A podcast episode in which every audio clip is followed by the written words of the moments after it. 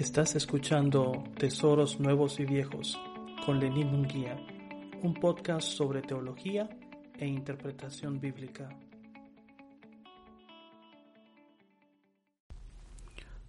Hola amigos de Tesoros Nuevos y Viejos, les saluda Lenín Munguía. Ya hace un tiempo que los tenía en una especie de abandono, el podcast por supuesto debido a diversos proyectos personales y ministeriales. Sin embargo, el año 2021 ha avanzado y prácticamente ya nos queda solamente noviembre y lo que depara diciembre. Verdaderamente ha sido un tiempo de, mucha bendición, pero también ha sido un tiempo de muchos retos y desafíos uh, para, para muchos de ustedes, yo lo sé. Te quiero dar las gracias por sintonizar el podcast y por suscribirte a él si aún no lo ha hecho. Está disponible en Spotify, está disponible en Apple Podcast, está disponible en la plataforma de iBox, en Google Podcasts y compártelo. Compártelo con tus amigos, con tu iglesia, tus conocidos, tu familia. En tus redes te lo voy a agradecer mucho. ¿Qué he estado haciendo? Bueno, durante este tiempo eh, he estado preparándome para eh, iniciar un nuevo reto un nuevo ministerio acá en, en, el norte de Texas, donde yo me encuentro juntamente con mi familia y sirviendo en la obra. Y ha sido un tiempo donde eh, en, medio de los, en medio de los retos que se presentan, em, la visión que yo quiero compartir contigo en esta oportunidad se trata de, de un ministerio que tiene que ver con alcanzar a un particular segmento de la comunidad latina en el área metropolitana de, Dallas Forward y tiene que ver con aquellos, aquellos latinos que por una parte hablan um, inglés, prefieren el inglés, pero que a su vez, pues sus raíces culturales, por sus padres, por su uh, educación, por su forma de haber sido educados, criados desde niños, eh, tienen raíces también, eh, cierto amor por el español. Esto te lo digo porque la forma tradicional en la que se hace ministerio hispano em, en los Estados Unidos entre algunas iglesias de Cristo tiende a enfocarse a satisfacer las necesidades de la primera generación, la generación inmigrante, los que hablan español y llegaron a Estados Unidos de diversas partes de Latinoamérica. Y este tipo de ministerio que es tan común en, en la iglesia de Cristo en Estados Unidos tiende a preservar, a preservar culturalmente uh, precisamente el lenguaje y la identidad de eh, los inmigrantes. Hay mucho espacio para ello. El problema es que con el paso del tiempo estos inmigrantes eh, se establecen en Estados Unidos, tienen hijos, sus hijos tienen hijos, eh, nietos. Ya ves que la familia hispana es bastante intergeneracional, podemos vivir dos o tres generaciones en la misma unidad familiar. Y sin embargo, em, los, los, jóvenes, los chicos van a la iglesia en español, pero ellos han crecido rodeados del inglés, prefieren el idioma inglés, entienden más el inglés y los dejamos como que al margen, ¿no? No, no proveemos un espacio, no proveemos un, un método que pueda también a ellos satisfacer sus necesidades espirituales, su hambre y sed de Dios por medio de hablarlo eh, hablarle en inglés. algo de eso he estado preparando y con el favor de Dios hemos dado inicio a ello recientemente mi familia y yo con otros hermanos y hermanas que están apoyando este ministerio acá en el norte de Texas.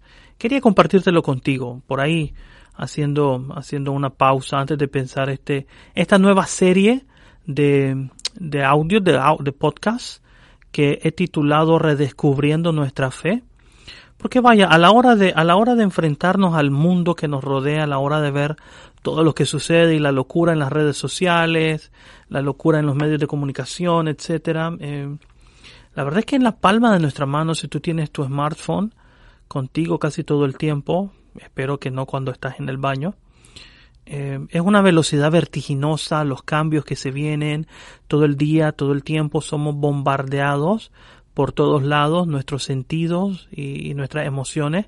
Conozco muchas personas que han dejado de ver noticias porque se sienten al borde de una especie de colapso emocional o mental. No fuimos creados para absorber tanta cantidad de información en tan poco tiempo. Sin embargo, yo quiero hacerte la siguiente pregunta, que es la que vamos a tratar de responder en esta oportunidad. ¿Cómo ves algo que no está ahí? ¿Cómo podemos nosotros ver algo que todavía no ha llegado a salir a luz? Si tú te acuerdas de ah, famoso fundador de Apple, Steve Jobs, allá por 1998, y esto lo puedes buscar en Google, busca en Google el primer modelo de iPhone, allá por 1998, y te va a sorprender la imagen que vas a encontrar. Nada que ver con el aparato ah, electrónico que hay, el smartphone que existe el día de hoy, ¿no? Y es que la tecnología, y tomo la tecnología como un ejemplo, nos deja ver de que lo que es nuevo hoy puede ser obsoleto en, en seis meses, en cinco meses, en un año. Porque la creatividad y el espíritu investigador del ser humano han hecho posible el día de hoy cosas que antes ni siquiera se pensaban. Y como portador de la imagen de Dios, el ser humano posee la cualidad de hacer cosas nuevas o cosas que al principio parecen que no tienen importancia, como es este modelo, el primer modelo del iPhone. Cuando salió nadie sabía qué iba a hacer, para qué iba a servir, eso no va a dar bola, eso no va a funcionar, no hay mercado para ello, etcétera, etcétera. Y bueno, mira muchos años después dónde está Apple el día de hoy. Y esto que estamos hablando de cosas que perecen, cosas superficiales, tangibles, que se destruyen como un smartphone. Si el ser humano es capaz de hacer cosas nuevas, cuánto más Dios nuestro Creador. Yo quiero decirte que Dios está haciendo cosas nuevas hoy a nuestro alrededor. Y la pregunta es, ¿eres tú capaz? ¿Soy yo capaz? ¿Son nuestras iglesias capaces? ¿Son nuestros ministros, nuestros predicadores, nuestros ministerios, nuestros dirigentes? ¿Son ellos capaces de ver, de reconocer el actuar de Dios aquí y ahora? No al otro lado del mundo, no en una especie de escape etéreo, incorpóreo, en un cielo extraño y lejano. Yo estoy hablando de aquí y ahora. Cuando tú entras a tus redes sociales y miras las noticias y miras tu newsfeed y, y comienzas a ver eh, lo que está sucediendo, eres en medio de tanta cantidad de información, eres capaz de certeramente saber de todas esas cosas que pasan, qué es lo que Dios está haciendo y qué es lo que Dios no está haciendo. Yo digo que eh, el COVID, por ejemplo, con todo lo que ha sucedido con la pandemia, ha venido a, a desafiar la forma en la que tradicionalmente vemos a Dios, pensamos en Dios, hacemos iglesia, pensamos en iglesia. Vaya, incluso la forma en la que nos relacionamos unos con otros, la forma en la que nos comunicamos unos con otros, la forma en la que se compra, la forma en la que se hace eh, negocios, transacciones comerciales en los bancos, etcétera, todo virtual, todo en línea. De tal forma que el negocio, la empresa, la persona que no se pone las la, pilas, como decimos en mi país, que no se pone eh, al día en estas cosas, está próxima a estar caduca, a, estar irrelevante. Si nosotros queremos heredar nuestra fe y pasar nuestra fe a la siguiente generación y sobre todo ver lo que Dios está haciendo ahora, necesitamos redescubrir nuestra fe, porque te voy a decir algo, ¿sabes? La misma fe que te trajo hasta acá el día de hoy, no te va a llevar 5 o 10 años hacia adelante, no, no puedes tener la misma fe. Déjame ponértelo de otra manera. A ver, la fe que tenías cuando empezó el COVID, ¿dónde estabas cuando el COVID empezó? ¿Qué hacías? ¿Cómo estaba tu iglesia? ¿Cómo estaban tus planes?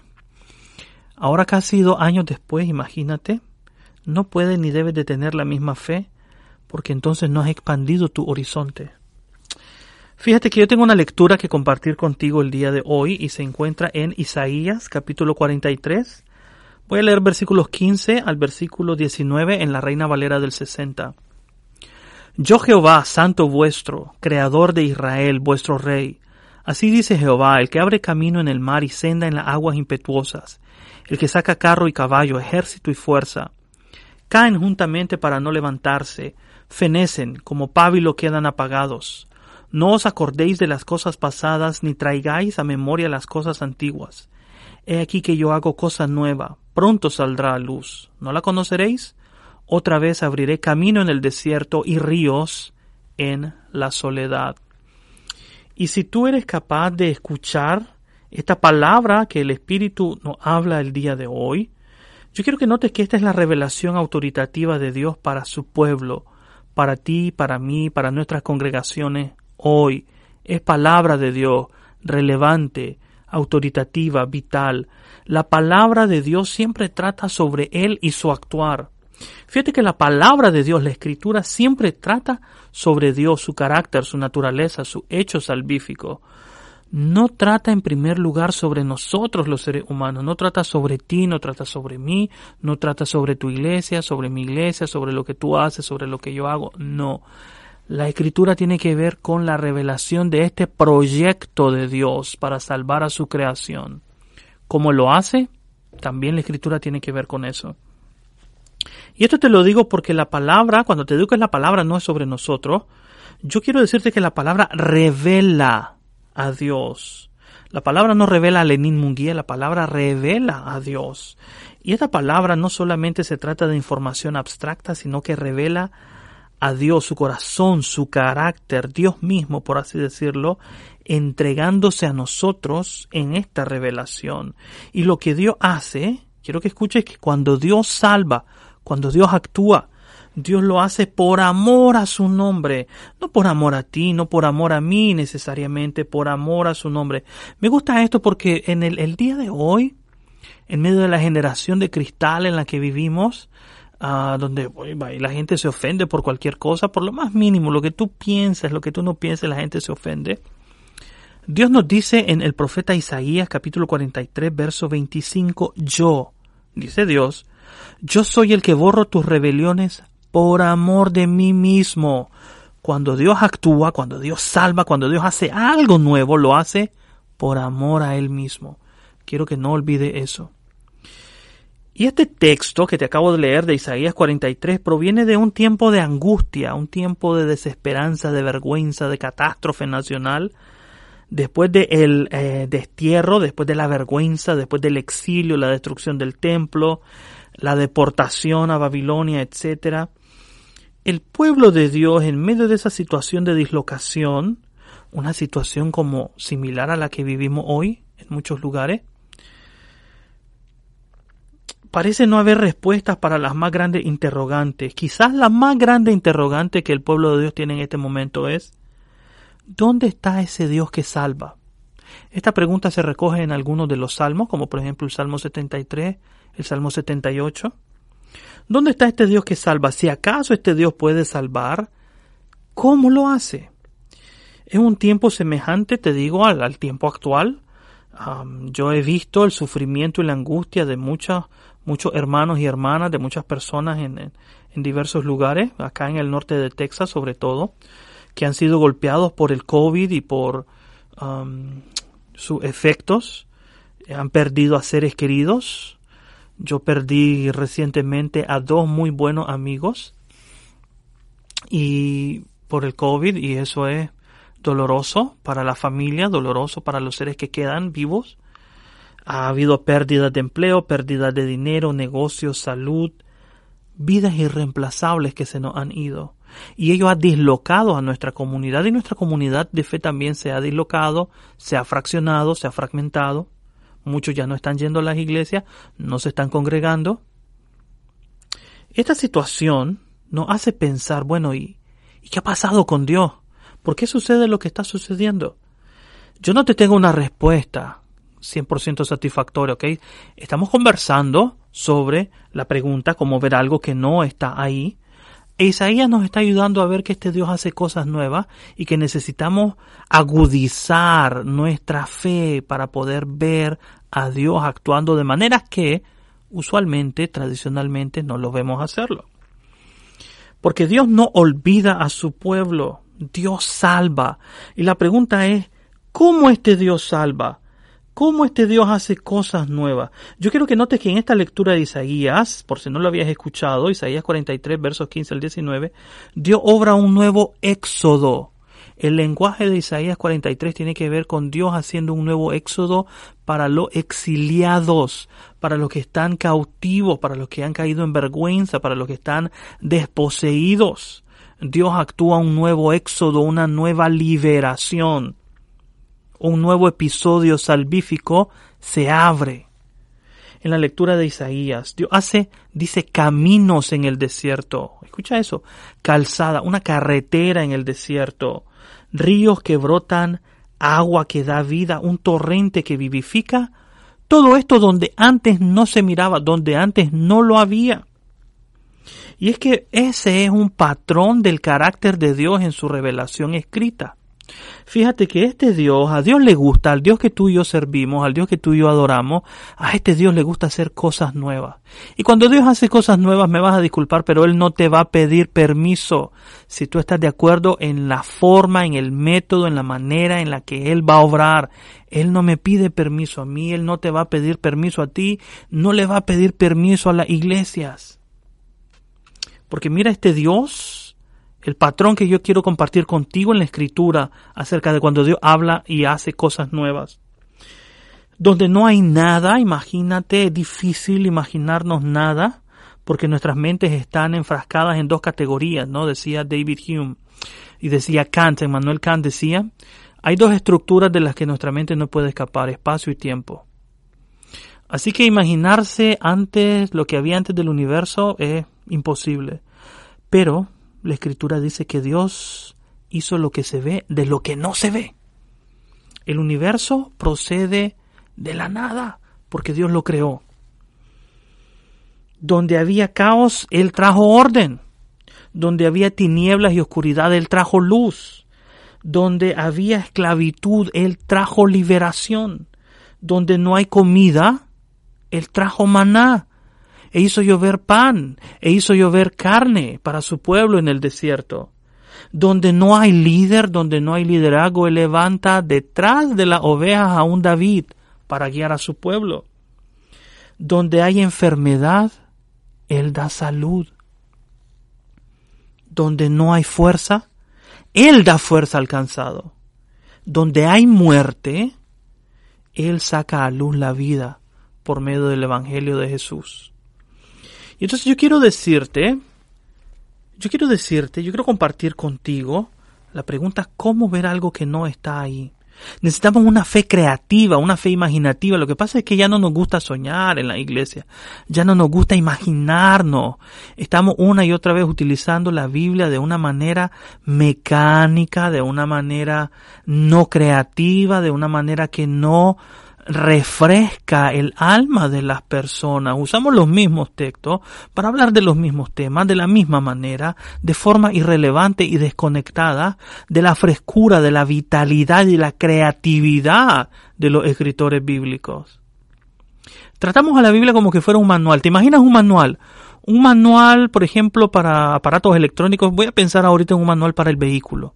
Un manual para mi vehículo y ahí están las partes del vehículo, ahí está la numeración de los vehículos donde puedes encontrar las piezas, el número de piezas, eh, etcétera, etcétera, y qué pasa, si se friega esto, cómo cambiarlo. Qué cosa tan aburrida, porque hay veces tratamos a la Biblia, como le decimos, lo he escuchado, le decimos como un manual de instrucciones. Qué poca creatividad.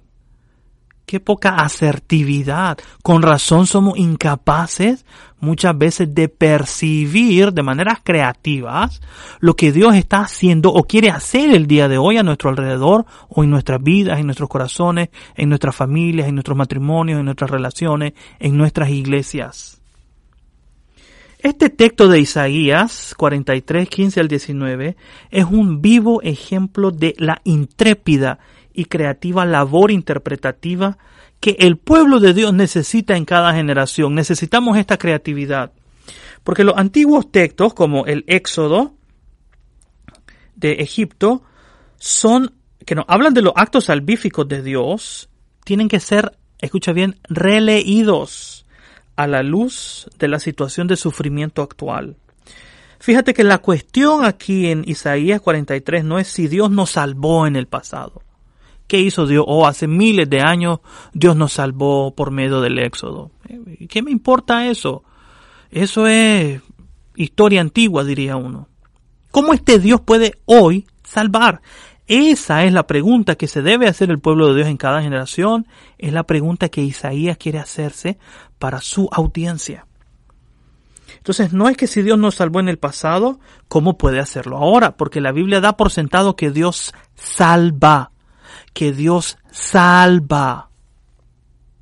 La cuestión es, ¿cómo? ¿De qué manera este Dios va a salvarnos hoy, aquí, ahora, de esta particular situación? Entonces, el relato antiguo del Éxodo, en el cual se basa Isaías, no es un copiar y pegar copiar y pegar de un texto viejo a un nuevo contexto. Eso es lo que muchas veces hacemos a falta de creatividad interpretativa. No. Más bien, yo quiero decirte que este nuevo texto de Isaías es el resultado de una relación pactal de Dios con su pueblo. Esta relación entre Dios y su pueblo crea situaciones que a la vez crean nuevos textos que van a surgir para dar respuesta en nuevas situaciones. Y hoy nosotros necesitamos recuperar esta visión de la palabra de Dios. El pueblo de Dios tiene el deber de redescubrir su relación con Dios en nuevos contextos, en nuevas pruebas, como la que estamos enfrentando ahora. Esto es parecido al matrimonio. No sé si estás casado, si lo estuviste, si piensas estarlo, pero la escritura utiliza muchas veces la imagen de la relación de un esposo con su esposa para hablar de la relación de Dios con su pueblo. Así como es necesario ir redescubriendo en el matrimonio en cada etapa, la etapa del enamoramiento, la etapa de las responsabilidades compartidas, la etapa de los hijos, cuando los hijos se van, hay que redescubrir la relación, hay que revitalizarla, volverse a enamorar, por así decirlo. ¿Cuál es el reto? para nosotros al hacer esto o al intentar ver a Dios en su palabra con ojos frescos. El problema es que muchas veces nuestras costumbres se vuelven tradiciones y las tradiciones se vuelven leyes. Ahora escúchame bien, no necesariamente las tradiciones son malas, hay tradiciones que son buenas y de manera general las tradiciones sirven para fomentar eh, y cimentar nuestra identidad y nuestra relación con el mundo.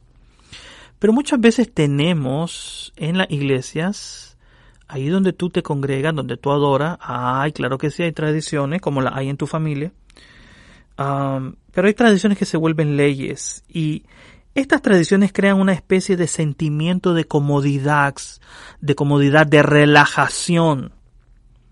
Por ejemplo, en el año 2011 yo tuve la oportunidad de, entre varios lugares de la Tierra Santa, visitar la iglesia del Santo Sepulcro, que es la iglesia que edificó eh, la mamá de Constantino, Elena, sobre el sitio eh, que los locales conocían en el siglo III, que allí había sido enterrado nuestro Señor Jesucristo. Y cuando la visité en el 2011 me llamó la atención una escalera. Puedes buscarlo en Google. Busca a em, Iglesia del Santo Sepulcro y vas a ver en la fachada hay una escalera. Esa escalera tiene décadas de estar en el mismo lugar. Y el guía nos explicaba que no se puede remover porque removerla implicaría iniciar una especie de tercera guerra mundial, porque verás ese sitio es muy sagrado para diversas religiones, no solo para el cristianismo, y entonces parece que en algún tiempo hubieron labores de reconstrucción, de remodelación y algún constructor, algún trabajador dejó olvidada la escalera ahí. Y no se puede retirar sin el permiso de todos a la vez. De tal manera que la escalera al día de hoy se ha vuelto una tradición, que se ha vuelto una ley, que es peligroso quitar porque va a crear conflicto. En nuestras familias, en nuestras instituciones, en nuestras organizaciones, en tu iglesia y en la mía, tenemos también tradiciones que se han vuelto leyes y que son difíciles de quitar, son difíciles de quitar para ver a Dios actuar en nuevas maneras. Porque pensamos que la escalera siempre ha estado ahí, pero no. ¿Te imaginas? Te voy a poner este ejemplo. Cuando Jesús aparece y su ministerio en Galilea, en Nazaret inicia, los líderes religiosos no estaban preparados para ver a alguien como Jesús. No podían comprender que Dios podía actuar de esa manera poderosamente a través de Jesús de Nazaret. Ten cuidado de una fe, ten cuidado de una fe que es incapaz de escuchar porque cree que ya tiene la respuesta. Este es un tipo de fe dañina. Y entonces, por así decirlo, nuestros dioses falsos, ese falso sentido de seguridad y de control que teníamos, ha sido derrumbado por el COVID y por diversos factores el día de hoy. Entonces, los retos hoy en día son diferentes. Por lo tanto, el actuar de Dios debe ser discernido con ojos frescos, con una fe creativa, diría yo. Porque, lastimosamente, solo cuando uno está debatiéndose entre la vida y la muerte, solo aquellos que se encuentran al borde del precipicio, aquellos que transitan por el ardiente desierto, aquellos que están a punto de perderlo todo o lo han perdido todo, solamente ellos, como los desterrados a los que les escribe Isaías, solo ellos tienen la capacidad de poder ver a Dios con ojos nuevos. Por el contrario, tú lo sabes, cuando uno está cómodo, cuando uno tiene todo a pedir de boca, todo te sale bien, no tienes necesidad de nada, es difícil, si no imposible, visualizar a Dios de maneras más reales y más profundas. ¿Cómo Dios salva hoy? Dios salva por medio de la cruz de Jesús. Imagínate que para los romanos y para el mundo antiguo, esa cruz era símbolo de poder, de opresión y de vergüenza. Y aquí está este Dios que le gusta hacer cosas nuevas, transformando radicalmente ese símbolo de muerte para un símbolo nuevo que da vida y honra. Dios invierte los valores de este mundo y es en la persona de Jesús de Nazaret que este Dios eterno se ha revelado para salvación de todo aquel que cree. Por eso es la visión que yo quiero compartir contigo, que estoy iniciando este nuevo ministerio, por el cual yo pido tu oración, que en medio de las dificultades y las diferentes adversidades que enfrentamos, no tengas miedo de emprender cosas nuevas en el nombre de Dios aunque los demás no vean lo que tú ves, tú tienes que compartir esa visión porque tienes que estar seguro de que es Dios actuando en su poder a través de ti lo que estás haciendo. Si este episodio ha sido de bendición, por favor compártelo en tus redes sociales. Suscríbete si aún no lo has hecho y nos vemos pronto en otro episodio de esta serie Redescubriendo nuestra fe. Hasta pronto. Gracias por escuchar Tesoros Nuevos y Viejos con Lenín Munguía, un podcast sobre Biblia, teología e interpretación bíblica.